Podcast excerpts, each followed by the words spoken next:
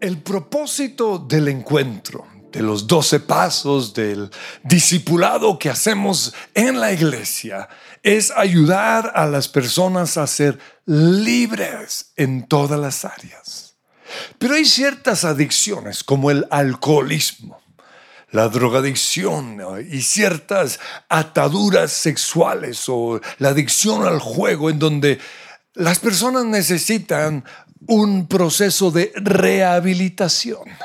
Y para eso tenemos el ministerio de viviendo nuestra libertad. Sin embargo, hemos encontrado que a veces los amigos o los familiares de las personas que están en rehabilitación, en lugar de ayudar al adicto a ser libres, ellos se convierten en personas que entorpecen el proceso de rehabilitación. Y lo entorpecen porque son lo que llamaríamos personas codependientes del adicto. Entonces aquí surge una pregunta, ¿qué, qué es la codependencia? Pues es la necesidad que tienen algunos de ser necesitados una persona con, con esta adicción busca a otros para generar en ellos dependencia. La fuente de la felicidad del codependiente es la persona que está adicta a las drogas o al alcohol o a cualquier otro tipo de, de adicción. Y por eso una persona que vive en función del adicto necesita también entrar en rehabilitación. La codependencia es una conducta aprendida y pudo ser aprendida en casa. No un hijo o una hija al ver que su mamá era codependiente de su papá, borracho, o mujeriego o violento, aprendió esa misma conducta y lo llevó a su matrimonio. Entonces, ¿cómo puedo saber si yo soy codependiente? Pues hay ciertos síntomas en el codependiente. La primera es que lo que le da valor y significado a su vida es suplir las necesidades de otro. Y esto parece bueno, pero no lo es. ¿Por qué? Porque esta persona está dispuesta a lo que sea con tal de poder sentirse necesitada. Entonces, aguanta que la maltraten, tanto verbalmente como físicamente aguanta que le sean infiel, que aguanta perderlo todo, sufrir en esta vida, con tal de sentir que está supliendo las necesidades de otra persona. Se deja afectar emocionalmente según el estado emocional de la otra persona. Entonces, si la otra persona está de mal genio, el codependiente también está de mal genio. Si la otra persona tiene buen genio, el codependiente tiene buen genio. El codependiente todo el tiempo está pendiente de esa otra persona. ¿Dónde estará? ¿A qué horas llegará? ¿En qué estará pensando? Al codependiente le cuesta decir no a las demandas de la otra persona. Y para evitar conflictos, prefiere callarse. Ahora, la Biblia dice que nosotros debemos hacerle bien a otros. Debemos ayudar a las personas. Pero lo que debemos preguntarnos es, ¿cuál es la verdadera intención detrás de nuestra, nuestra ayuda? En Gálatas capítulo 6, versículo 10 dice, siempre que tengamos la oportunidad, hagamos bien a todos y en especial a los de la familia de la fe, en especial a los de la iglesia. En Gálatas 6.2 dice, ayúdense unos a otros a llevar sus cargas. Y en una ocasión Jesús nos, nos, contó una historia, una parábola conocida como la parábola del buen samaritano. La encontramos en Lucas capítulo 10, versículo 30.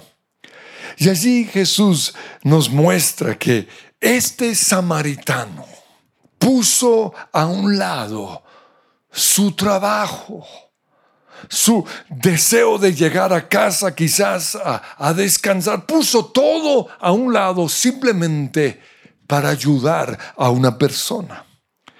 Dice, bajaba un hombre de Jerusalén a Jericó y cayó en manos de unos ladrones.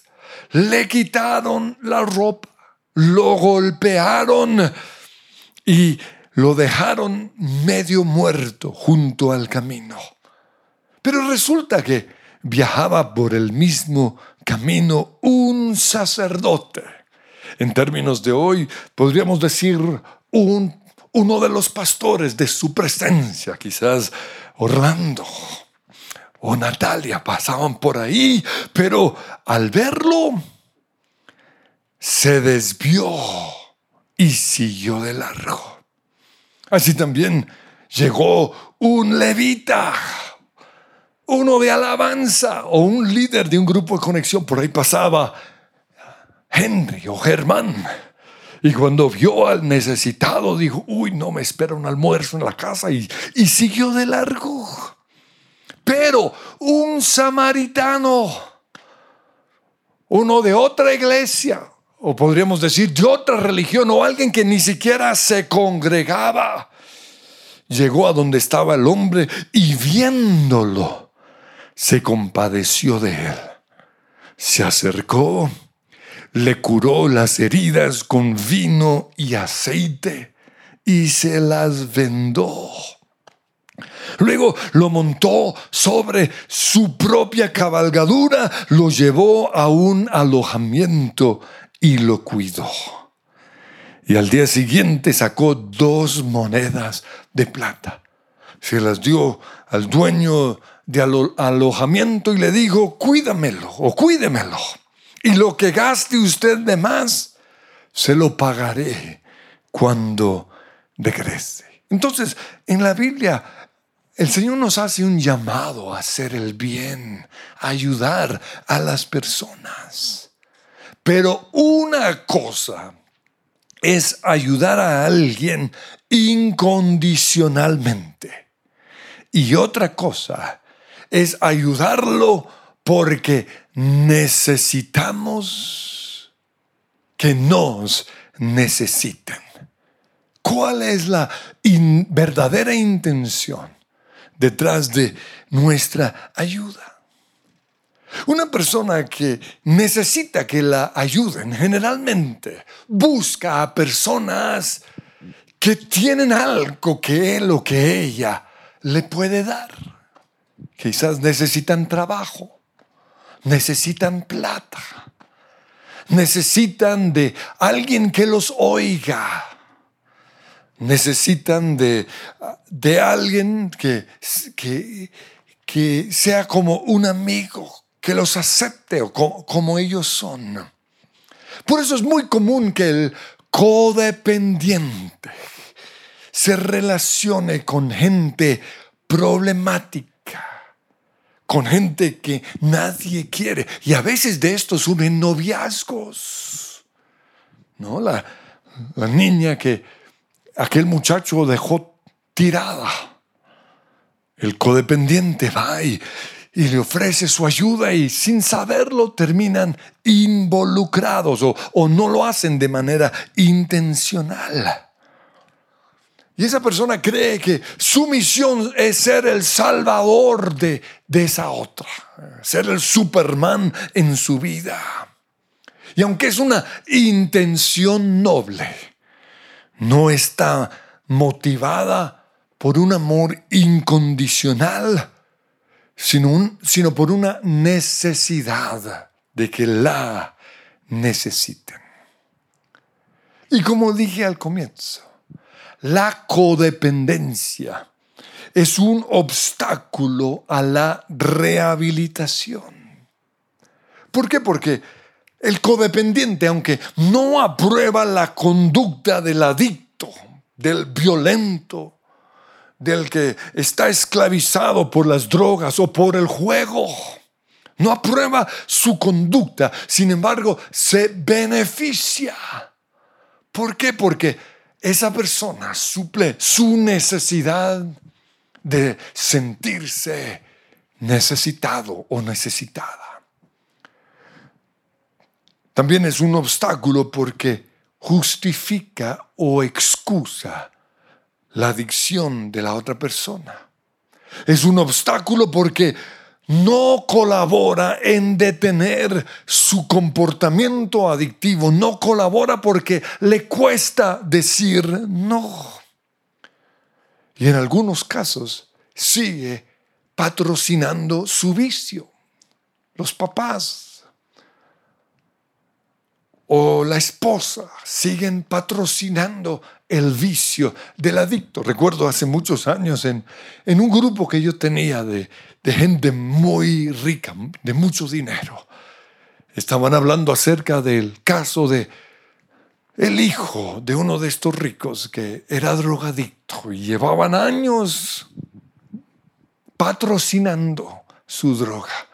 Y se cansaron y se les ocurrió que lo mejor que podían hacer era darle su propio medio para que reuniera el dinero. Le compraron un taxi al hijo drogadicto. Y en menos de nada desvalijó el carro cero kilómetros que le habían dado para comprar droga. El codependiente patrocina al drogadicto. También recuerdo casos de personas que sus hijos o su hijo o su hija quedaron adictos a las drogas en la universidad, una de las universidades más costosas de nuestra nación. Están volviendo a nuestros jóvenes drogadictos.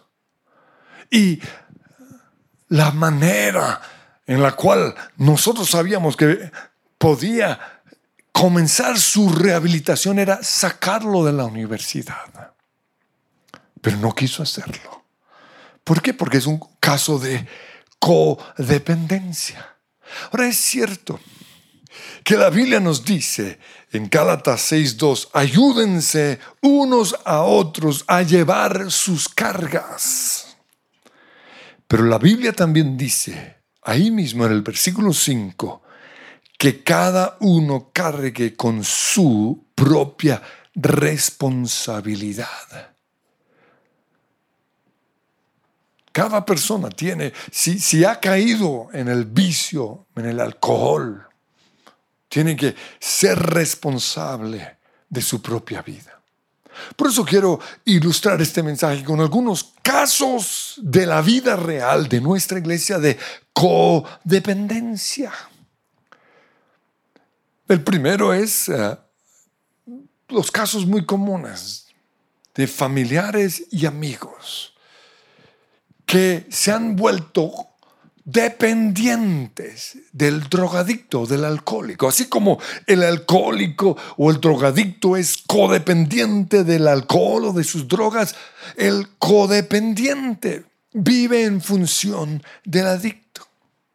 Otro caso es el de la mamá que malcrió a su hijo. En Proverbios 29, 15 dice, el hijo malcriado avergüenza a su madre. Pero ¿sabían ustedes que un hijo malcriado puede ser el resultado de una mamá codependiente?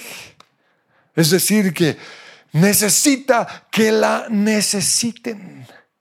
Entonces, aunque el médico le ha dicho al, niño enfermo, no puede comer chocorramo, lo que sea, la mamá llega al hospital y le dice, ay, aquí mi hijito le traje lo que no le dejan comer.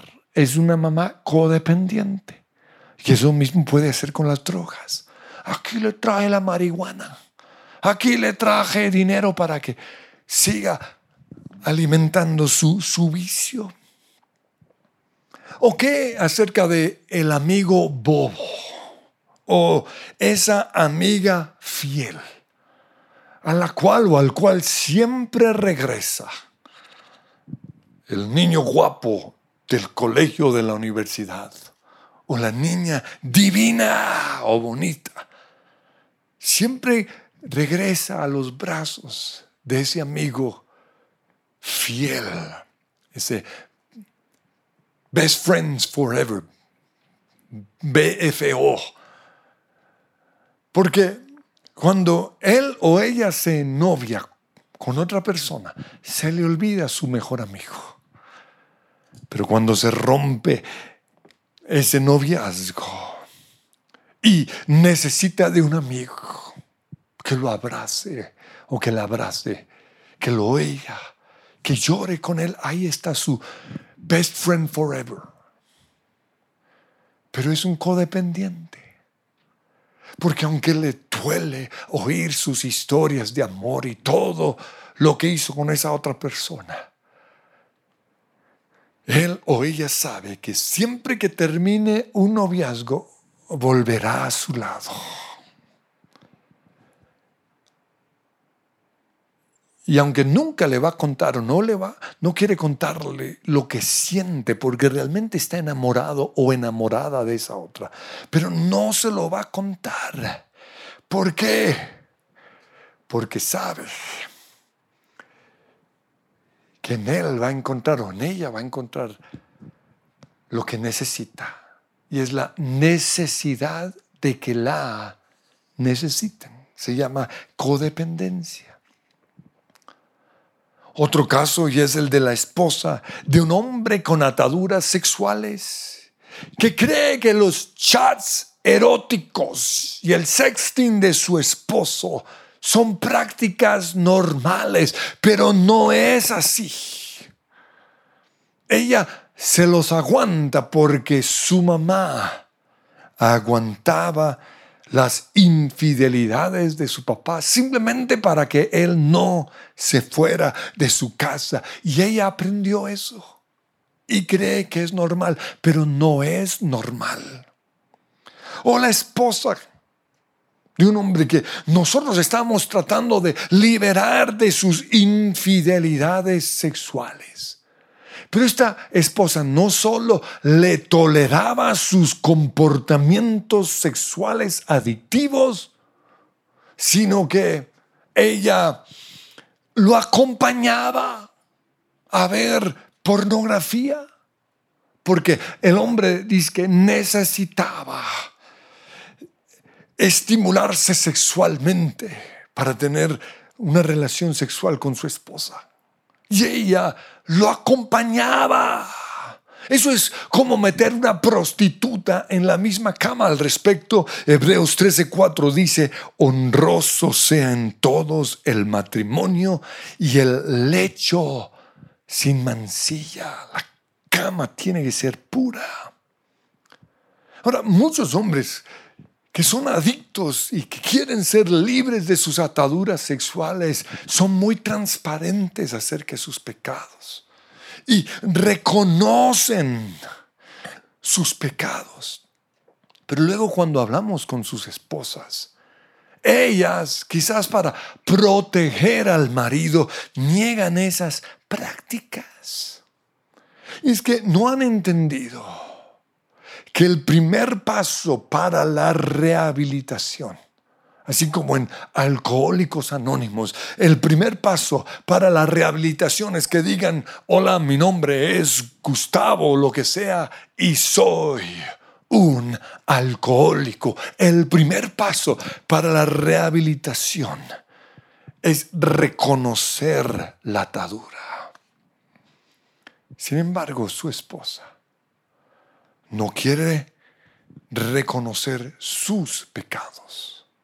Y el pecado de una esposa codependiente es negar el pecado de su marido, esconderlo, creer que no es algo tan grave, aguantar sus infidelidades y lo peor de todo, acompañarlo en su pecado simplemente porque ya no quiere perderlo. Y ella necesitan, necesita que la necesiten. Y esa tolerancia y acompañar a su esposo en sus pecados lo está llevando a pecados aún peores. Un marido infiel no va a cambiar con las súplicas de su esposa, ni con su cantaleta, ni con sus berrinches. Eso no lo va a cambiar. Pero sí va a poder cambiar el momento en el cual ella empieza a poner límites. Eso es lo que nosotros llamamos el amor firme. La Biblia dice en Hebreos 12:6 que Dios al que ama disciplina. Una esposa que realmente ama a su marido le pone límites. Y en Proverbios 27:6 dice, fieles son las heridas del que ama. Dios es amor pero Él también es justo. En Dios hay compasión, pero también hay consecuencias. Y esta verdad la tenemos que aplicar al matrimonio. Pero otro caso de codependencia son los celos. Una persona codependiente se siente incómoda cuando su pareja le muestra cierta atención a otra persona del sexo opuesto. Y en casos aún más graves, le siente celos a la familia o a sus amigos, aun, cuando son del mismo sexo, porque el codependiente piensa, si tiene otras relaciones, es porque no me necesita tanto como yo lo necesito a él o como yo la necesito a ella. Otro caso de codependencia es la mujer y en algunos casos el hombre que soporta el abuso físico de su marido o en algunos casos de su esposa. Cuando uno oye de estos casos, uno no entiende por qué sigue viviendo con ese desgraciado que la ha llenado de moretones, que la golpea. Pero ¿por qué sigue allí? Por su necesidad de que la necesiten. Porque aunque le ha dado unas golpizas terribles, cuando regresa a casa, todo arrepentido y con una labia, con una capacidad para hablar, él o ella quedan hechizados y lo vuelven a aceptar simplemente porque le dijo, te necesito. Y esas son las palabras que el codependiente no aguanta. En la Biblia encontramos el caso de Abigail. Ella fue la esposa de un tipo violento que seguramente la abusaba físicamente y verbalmente, pero ella no fue codependiente de su marido.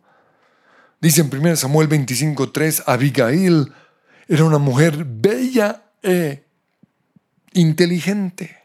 Naval, su esposo, por el contrario, era insolente y de mala conducta.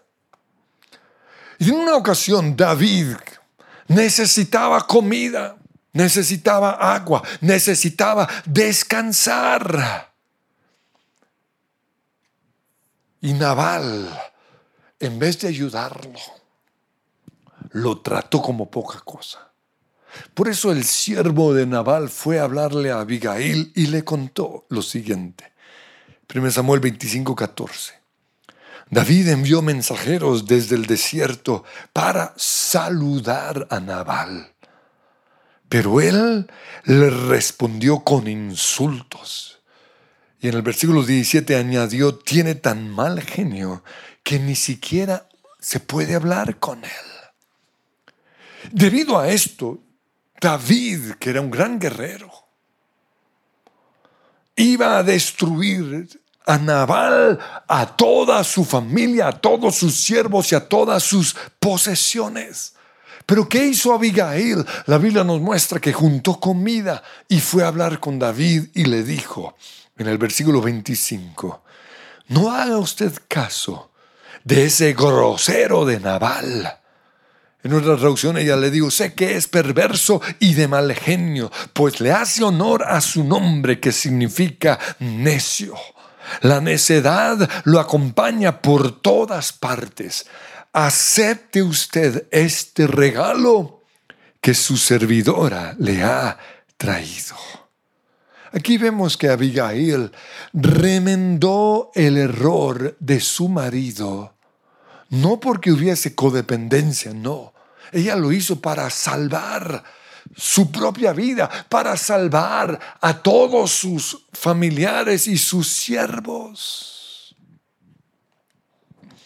Pero ella no fue codependiente porque en ningún momento aceptó, ni justificó, ni promovió el comportamiento de su marido. Pero tampoco le tuvo miedo a la retaliación. Ella, como prediqué hace muchos años, o hace mucho tiempo aprendió a vivir con un marido violento y confió que Dios se encargaría de él. Y así fue. Cuando ella regresó a casa, después de hablar con David, le contó todo a su marido. Y la Biblia dice que al oírlo, o al oír la historia, Naval sufrió de un ataque al corazón y diez días después murió. Otro caso de codependencia son las personas que no son capaces de confrontar los comportamientos de un superior, de un jefe, de un pastor, de un líder o de un amigo por miedo a la retaliación por temor a que los echen de su trabajo o por temor a perder una amistad. Pero hay comportamientos que tienen que ser confrontados. Comportamientos como el mal genio, el abuso de la autoridad, los excesos con el alcohol, las conductas indebidas y otros pecados como estos tienen que ser confrontados. Yo necesito de escuderos que no solo cubran mi espalda, sino que también me confronten cuando sea necesario. Todos necesitamos lo mismo. Hombres como Natán, que no tienen miedo de perderlo todo. Natán arriesgó su propia vida, pero tuvo que confrontar al rey David. ¿Por qué? Porque Dios se lo había dicho. Lo importante es que Dios nos haya realmente hablado. Y en casos como estos, como dice Proverbios, fieles son las heridas del que ama. Como último punto, quiero dar una parte, la parte práctica y es cómo logramos vencer la codependencia. Y lo primero, la raíz de la codependencia es la baja autoestima. Por eso lo primero que tenemos que hacer es sanar esa baja autoestima. ¿Y cómo la sanamos? Sabiendo lo que somos en Cristo. En Cristo soy perdonado. En Cristo soy una nueva creación. En Cristo soy hijo de Dios. Yo estoy sentado con Cristo en los lugares celestiales. Yo tengo que saber mi posición y esto lo, lo hago yo todos los días en oración. Yo sé lo que soy en Cristo. Por eso no tengo problemas de, de baja autoestima. Pero lo siguiente que tengo que hacer es amarme. Porque la, la gente con problemas de codependencia aparentemente ama a otras personas, pero no es cierto. Tampoco se aman a ellos mismos. Lo que tienen ahí, o su problema real, es que no se aman. Y si yo no me amo, tampoco puedo amar a otros. Jesús dijo en Marcos 12:30, ama al Señor tu Dios. Ama a tu prójimo como a ti mismo. Esto nos muestra que el primer enfoque debe ser siempre amar a Dios. ¿Por qué estoy haciendo esto que estoy haciendo? Porque amo a Dios. Si amo a Dios, estoy dispuesto, en el caso de codependencia, a confiar que Dios está haciendo con mi hijo, con mi esposo, con mi hija, con ese amigo, con ese familiar, lo que sea necesario. Estoy entregando a esa persona a Dios. Pero lo segundo el segundo enfoque debe ser amarnos a nosotros mismos. Ama a tu prójimo como a ti mismo. Primero me tengo que amar a mí mismo. Y luego sí, cuando realmente nos amamos, ama a tu prójimo. Entonces, primero tengo que sanar mi baja autoestima. Pero lo siguiente, es dejar los malos hábitos del codependencia. Y esto se inicia reconociendo nuestra codependencia. Yo necesito que me necesiten. Ahí está la raíz de mis problemas. Y reconocer que por causa de nuestra codependencia, en vez de ayudar al esposo o a la esposa adicta, al hijo o a la hija adicta al hermano o al amigo a que sea libre de sus vicios sexuales, sus vicios con el juego, su drogadicción o su alcoholismo o su violencia. Yo he sido un obstáculo. ¿Por qué? Porque he consentido su pecado y lo he hundido aún más en el pecado.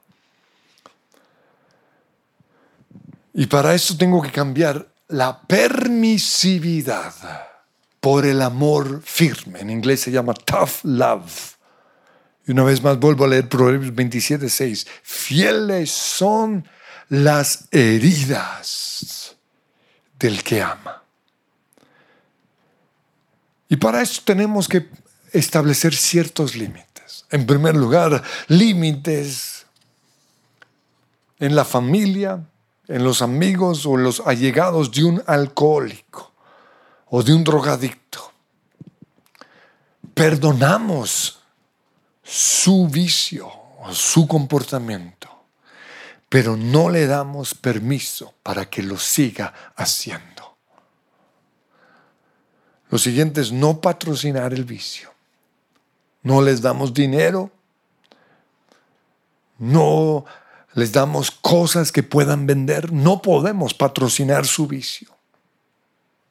Si allá en la universidad fue donde aprendieron a ser drogadictos, los sacamos de esa universidad y los metemos a estudiar en la noche, que, que vean lo que es la vida real, porque el hijo consentido es la vergüenza de su mamá.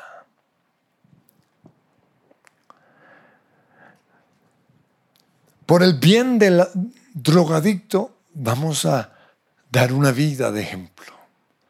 Eso quiere decir que no vamos a consumir alcohol. ¿Por qué? Porque eso es tentarlo. Vamos a ser libres de aquello en lo cual queremos que él o que ella sea libre. Pero con respecto a, al marido o al hijo o a la mamá con ataduras sexuales, ¿qué vamos a hacer? Pues una vez más, le vamos a perdonar su comportamiento, su infidelidad, su sexting o sus chats eróticos. Pero no le vamos a dar permiso para que lo siga haciendo. Lo otro es que no puede haber secretos en nuestras relaciones. No puede haber nada escondido entre esposos. El, matrimonio es algo de total transparencia. Los chats, las redes sociales, las conversaciones con otras personas, las los supuestas reuniones de trabajo, aún las cuentas bancarias. Tienen que estar totalmente abiertas a la otra persona. Debemos también tener mucho cuidado con cosas que hacemos que pueden involucrar nuestro corazón con otra persona. Los celos enfermizos, en vez de ayudar, esclavizan más. Por eso hay que ponerle límites a todo esto. Y finalmente, ¿cuáles son los límites que debe tener el hijo, la esposa de un abusador físico? Lo primero, los perdonamos, pero no les vamos a permitir que nos sigan haciendo daño, ni físicamente, ni verbalmente, ni emocionalmente. No podemos permitir que esa persona nos siga intimidando o manipulando, porque el abusador físico es un manipulador de miedo. Sabe que en la otra persona hay una dependencia, una necesidad a que la necesiten, por eso regresa y con sus palabras, con su mirada, con su intimidación, trata de que le vuelvan a abrir las puertas, pero no más, no más manipulación, no más control.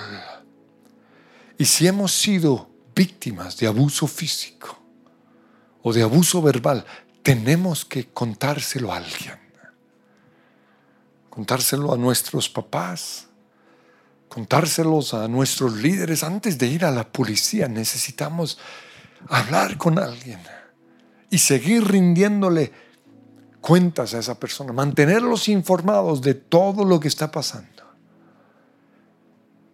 Y esa persona que es violenta necesita ser rehabilitada. Y la iglesia, viviendo nuestra libertad, tiene las herramientas para ayudarla.